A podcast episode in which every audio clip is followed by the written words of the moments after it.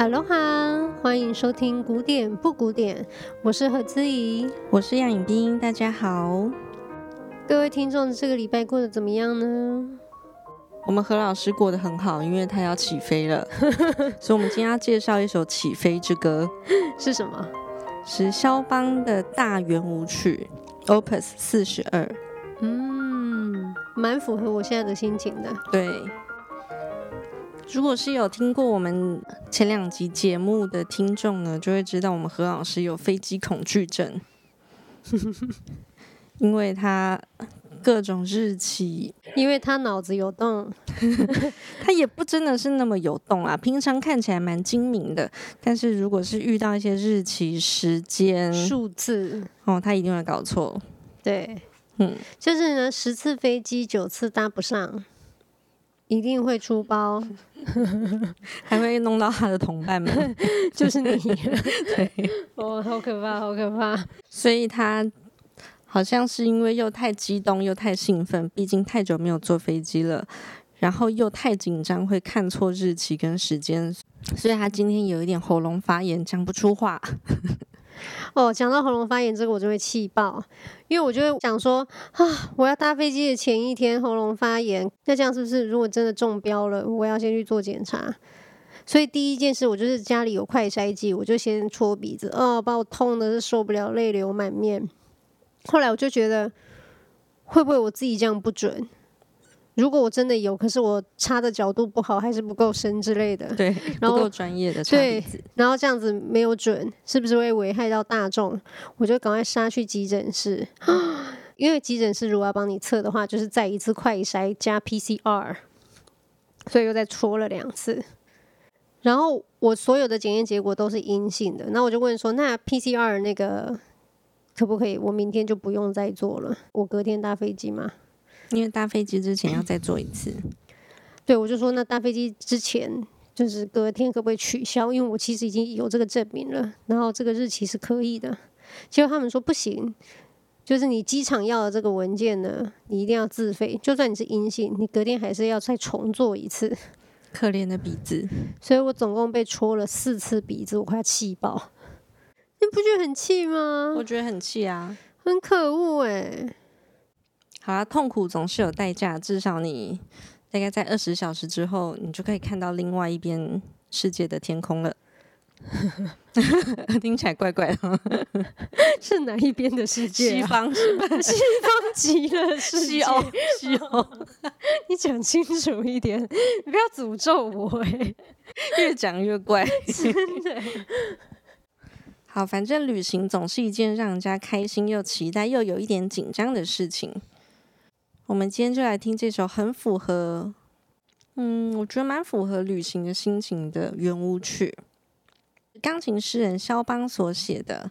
大家如果对肖邦有兴趣呢，可以听我们第三十六集《巴黎沙龙的内心圆舞曲》。在这一集节目里面呢，我们一样很仔细的介绍了肖邦的作曲特色以及圆舞曲。如果要比较这两首圆舞曲，也就是上一次的 Opus 六十四之二升 C 小调，以及今天的这首降 A 大调，哇，那这是相当不同、大异其趣的两首圆舞曲。嗯，一样是跳舞，但内心的心情百百种啊。嗯，上一次我们介绍的肖邦圆舞曲 Opus 六十四之二呢，它是有一点关于时间的一种游戏。游戏在过去、现在、未来之间的音符，就是你你舞着舞着，一下你想到以前的事情，一下又跟现在重叠在一起，越来时间的这个界限越来越模糊了。没错，你就会忘了自己在哪里。但今天这首圆舞曲，我觉得它是比较活在现在跟展望未来的。嗯，对，嗯。那我们先来听听看。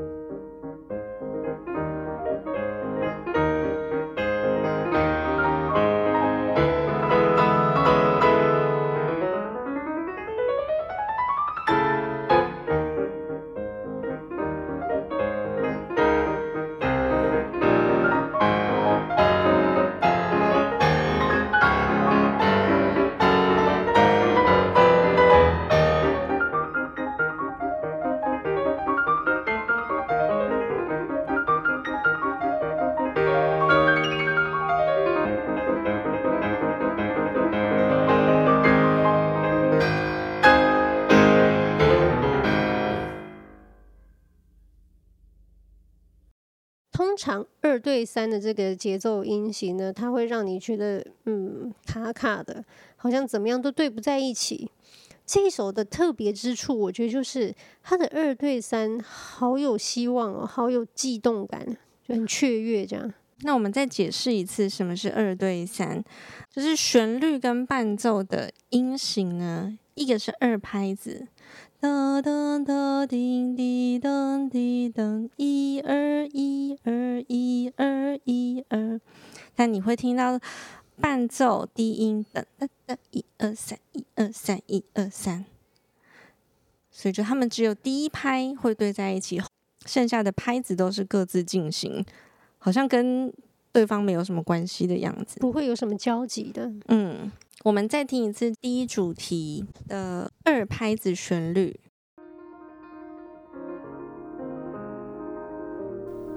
一二一二一二一二一二一二一二一二一二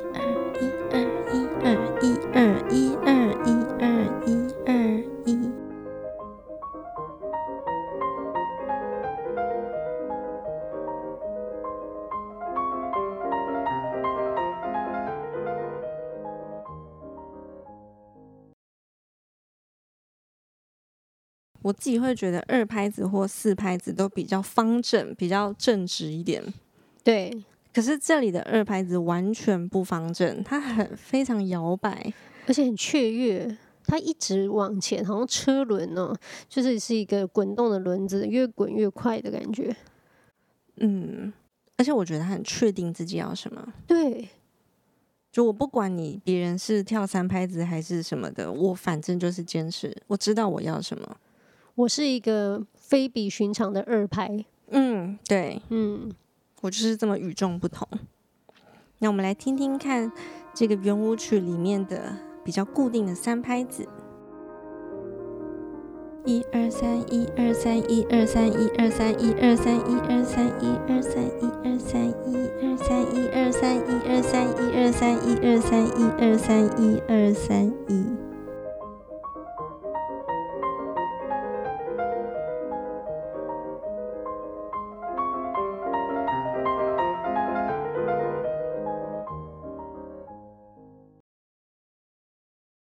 我觉得这一首的左手三拍子，这种蹦恰恰蹦恰恰的这个伴奏很神奇。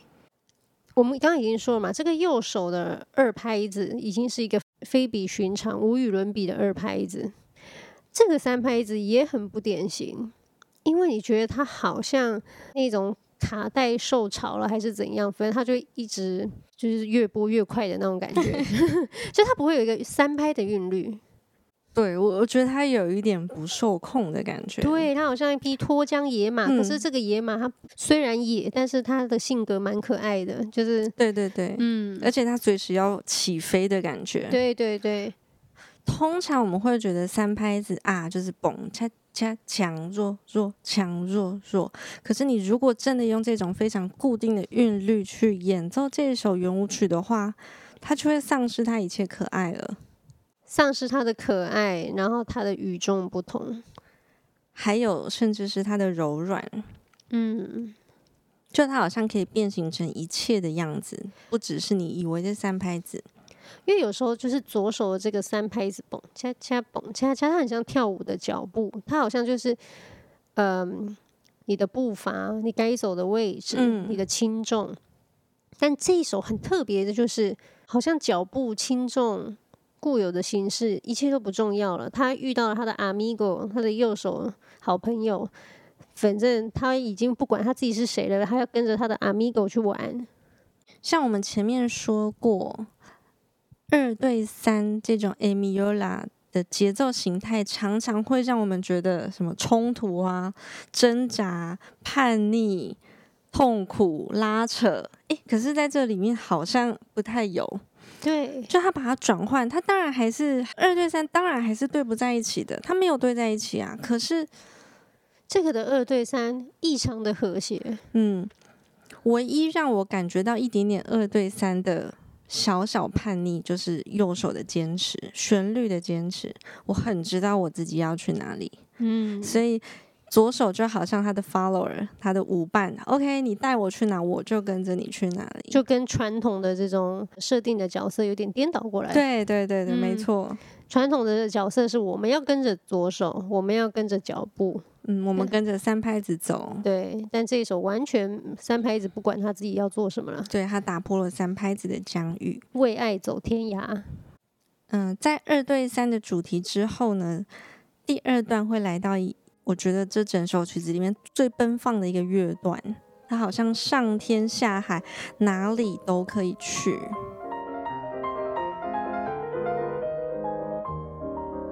要出发喽！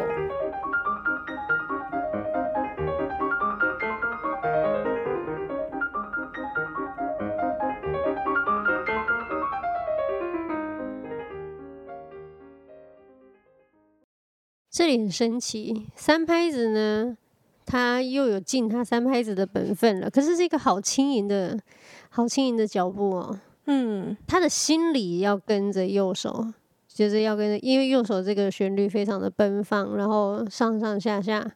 左手的三拍子呢，好像是放风筝的人，然后右手好像是风筝。他飞得高的时候，必须稳住他的脚步嘛，所以他的三拍还是要很明显的，因为右手太不受控了。如果他像前面那样跟着他的话，他们会一起飞走。对对对，他还是要把他拉拉回来一点。对对对，右手高音的旋律，它横跨了很大的音域，所以我们会觉得哇，它几乎要起飞了，不留在陆地上了。而且这里的起飞好可爱哦。就是它好像每一步就咚咚咚咚咚咚，就有一点像是那种金顶电池的小兔兔，就它每一步都踩得很实，然后每一步都是无比开心的。现在听众有看过那个兔子的广告吗？应该有吧？哦，怎样？没有啊，一个疑问而已啊。同时，这个非常轻盈、嗯、呃，充满大跳的段落，它很像一个任意门，在这首曲子里面。这样起飞之后，等一下会带你降落在哪里？再又会降落在不同的地方，像是一个任意门一样。对对对，有时候你就会觉得，哎呦，好像在云朵上，然后弹跳，就是天空的云变成一个弹跳床。嗯，然后下一秒好像你们又去河边，好像冲冲脚啊，踩踩水。你不觉得有这种感觉吗？就是一种水波荡漾的感觉，水花四溅的感觉。啊、哦，水花四溅有。嗯嗯。好，所以这个奔放的任意门，它等一下带我们到了第三段。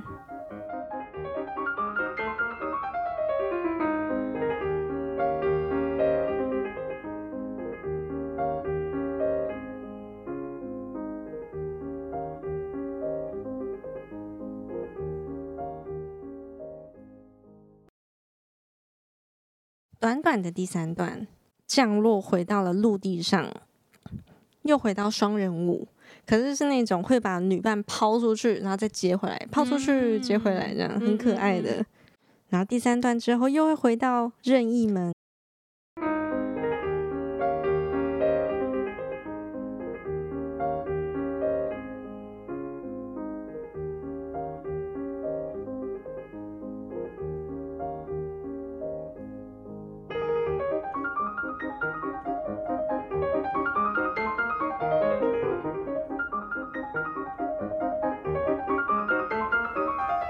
新的段落。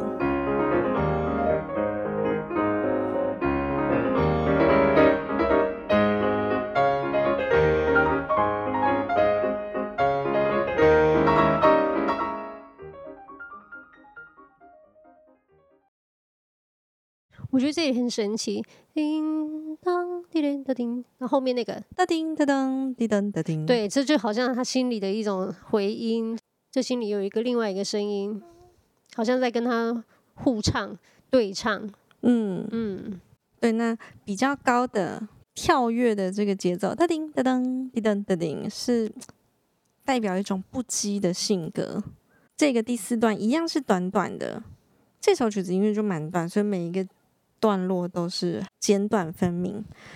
这里我就会觉得他一直有。内心有两股声音，他外表要表现给别人看的是叮当滴噔的叮，比较端庄的，但他心里其实非常雀跃，要飞起来的。嗯嗯，对，他的噔噔滴噔，对对，这一段是唱给他自己听的。对，再听一次。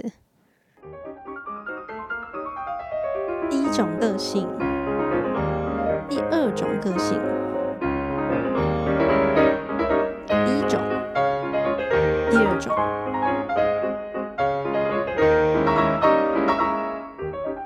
连接的段落。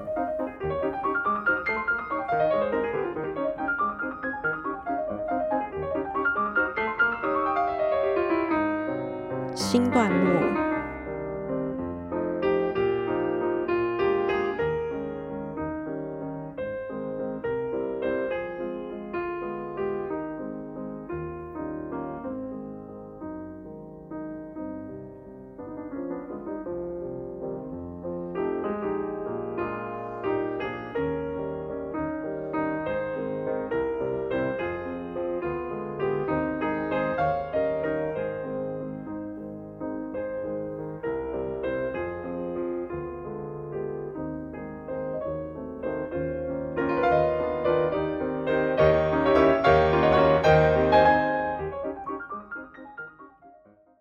哇，刚刚这样听一听呢，我真的有一种觉得我要出国的感觉嘞。为什么？为什么？因为原本我就一直在苦恼，哎呦，我的行李要塞爆 了，爆了。然后，哎呦，等下会不会又记错时间，又会不会出包？因为反正有十次里面一定九次出包嘛。然后每次要搭飞机前，我一定会生病。嗯。然后或是那种什么廉价，我一定百分百生病，就长针眼啊、牙齿痛啊，什么有的没的，就是一定要挂急诊的那种。是你的身体太亢奋了吗？你说对廉价或搭飞机吗？对啊，就可能发炎之类的。好好没有见过世面的身体，我真的受不了它哎。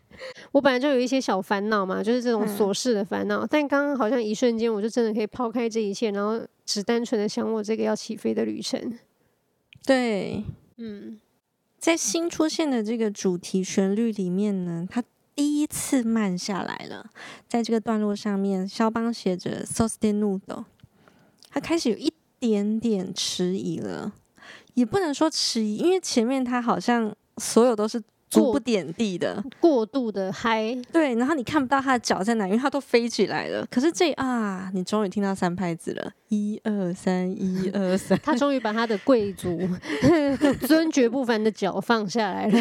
是，然后这前面的段落呢，我都会觉得他是在展望未来，看着这整个世界，而且他站在一个很高的位置。在 sostenuto 这一段呢，他终于有时间和自己相处了，好像在审视一些他的过去、他的回忆，哪些行李该不该带，在审视我的烦恼啦。对，虽然他要审视自己的过去啊，他的所作所为，他的担忧，可是呢，左手。低音依然在持续这个三拍子的舞曲，在舞池上面，他是从来没有慢下来过的，他从来没有停止脚步，他就算有自己的心事，他也不会让人家感觉到他裹足不前。对，我也有类似的感觉，就会觉得说他的脑想要放空，或是慢下来，或什么之类，可是他的脚步是不允许他的，是一直推着他往前的。嗯。他有一点点丝毫的想要留恋，想要停留片刻，都是没有办法的。对，因为跳舞是他的使命，他必须要往前。对，我们再从这个和自己相处的 sostenuto 段落往下听。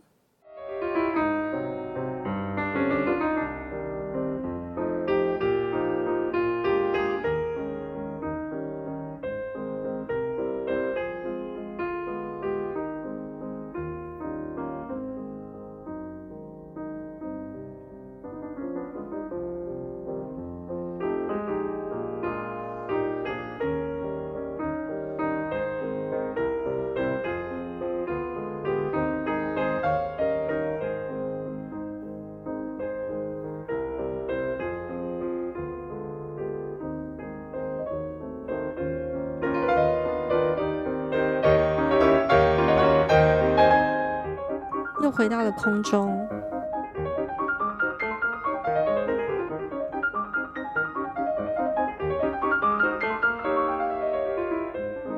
回到了第一主题二对三。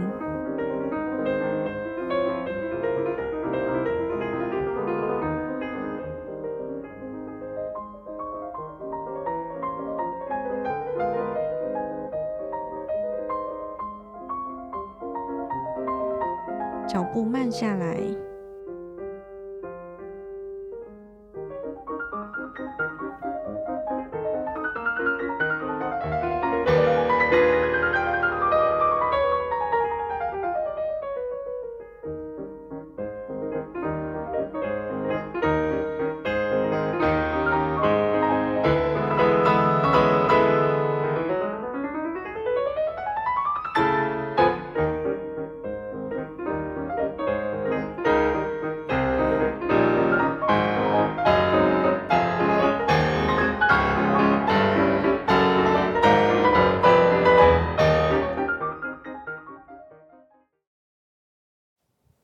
又回到了前面出现过的主题，但这次不只是他一个人的跳舞了，好像他把全世界都拉进来，场景越来越扩大，非常的兴奋，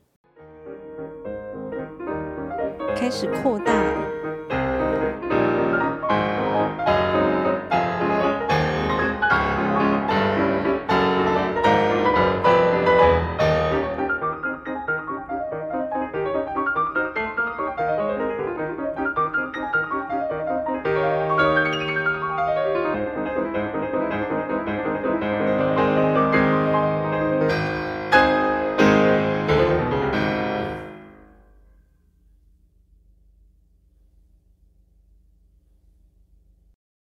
其实刚刚最后一段我有点放空了，因为他这样很嗨很嗨。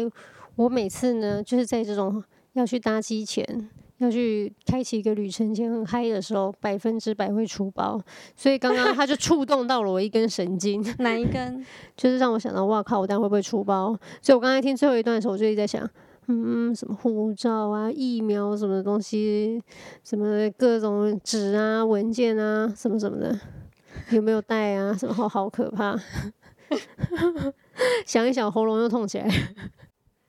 好，先不要管何老师遭遇了什么可怕的过去，我们来听这个最后中段。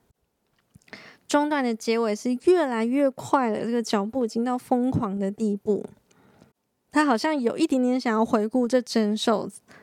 圆舞曲曾经发生过的美好片段，但是实在太嗨了，所以只好 简略带过。最后冲啊一飞，冲上天际。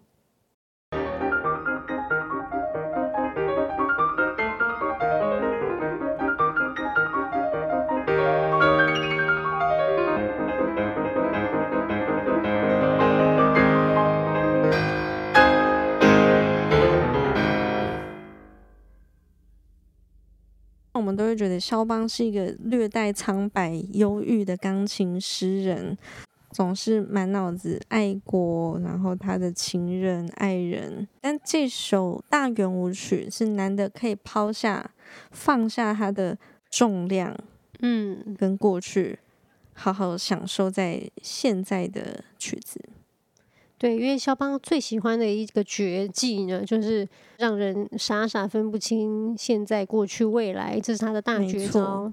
但这一首很难得，他不会一直望向过去，他好像放眼未来，然后他无比兴奋，他想要直接一飞登天，就到未来这个地方。对，或者他就叫你好好享受在现在。你看，我们前几集第四十集才介绍过曲折委婉的半音。半音常常对很多人，尤其是肖邦来说，是一个很艰难的一段路径。虽然它最是最靠近最短小的音程，是一个在琴键上定义音与音之间最近的距离。对，可是对于很多作曲家来说，一旦在音乐里面使用了半音，就表示这一段音乐的路径是很坎坷、很。困难要爬过去的一段路程，尤其是肖邦。但是他在这里面，就第一段主题，他不是用了二对三吗？中间那些细碎的音符都是半音，你只会觉得啊，那是一些很可爱的小琐事。但是这都是影响不了我的决心的，我已经决定要这样做了。嗯，就有点那种挥挥衣袖不带走一片云彩的感觉。对，你们这些小垃圾影响不了我的。不，不是垃圾，云彩，云彩，你有没有水准？那不要担心，那个何老师飞到国外之后，我们两个将会保持远距录音，所以不要害怕，他之后就会 消失在人间了。虽然我很想，不会不会，我会帮你们顾好他。为了鼓励我们再远都不会忘记为听众录出这些好节目，这些优质的节目。对，所以不要忘记抖内哦，抖内专线在我们的 Facebook 上面。那祝大家有美好的一天，我要起飞喽，拜拜，拜拜。